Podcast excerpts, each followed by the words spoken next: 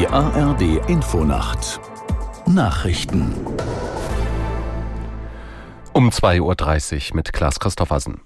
Bei der Deutschen Bahn wird wieder gestreikt. Der Ausstand soll heute Abend um 22 Uhr beginnen und 24 Stunden dauern, teilte die Lokführergewerkschaft GDL mit. Aus der Nachrichtenredaktion Achim Gutzeit.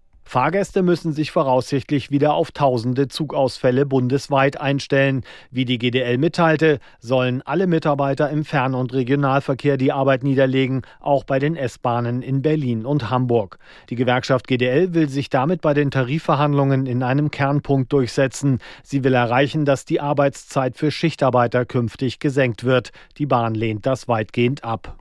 Und für den Zeitraum von Freitagabend bis zum 7. Januar hat GDL-Chef Weselski eine streikfreie Zeit zugesagt.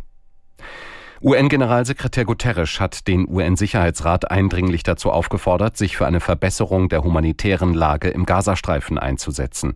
In einem Brief an die Mitglieder schrieb Guterres, der zivilen Bevölkerung in dem Palästinensergebiet müsse noch größeres Leid erspart bleiben.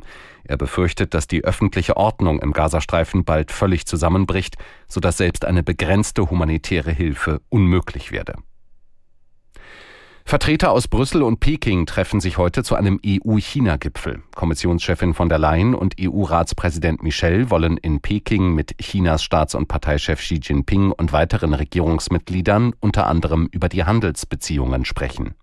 Die EU wirft China vor, europäische Unternehmen zu benachteiligen. Peking ist der Ansicht, dass die Europäische Union ihre Märkte abschotten will. Weitere Themen des EU-China-Gipfels werden die Kriege im Nahen Osten und in der Ukraine sein.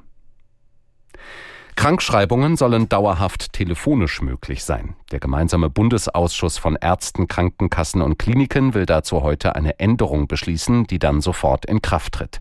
Lars Fuchs in Berlin mit Details zur neuen Regelung krank schreiben lassen übers Telefon. Das gab es zum ersten Mal während der Corona-Pandemie. Das war aber eine befristete Regelung. Krankschreiben lassen war in dieser Zeit möglich bei leichten Atemwegserkrankungen. Jetzt wird auch diskutiert, bei welchen anderen Krankheiten das übers Telefon möglich sein könnte. Außerdem geht es um die Frage, für wie viele Tage man sich krank schreiben lassen kann. Ärzte sind für diese Regelung, sich übers Telefon krank schreiben lassen zu können, einfach weil sie dadurch entlastet werden und andere Patientinnen und Patienten nicht im Wartezimmer Corona angesteckt werden? Das Wetter in Deutschland. Am Tage in den Bergen Aufheiterungen, nordöstlich der Elbe oft stark bewölkt, dort und im bayerischen Wald etwas Schnee, minus ein bis plus fünf Grad. Am Freitag aus Westen Regen, im Osten eher Schnee, sonst zeitweise heiter, minus drei bis plus sieben Grad. Und am Sonnabend im Osten und Südosten meist trocken, von Westen her Regenwolken bei null bis neun Grad. Das waren die Nachrichten.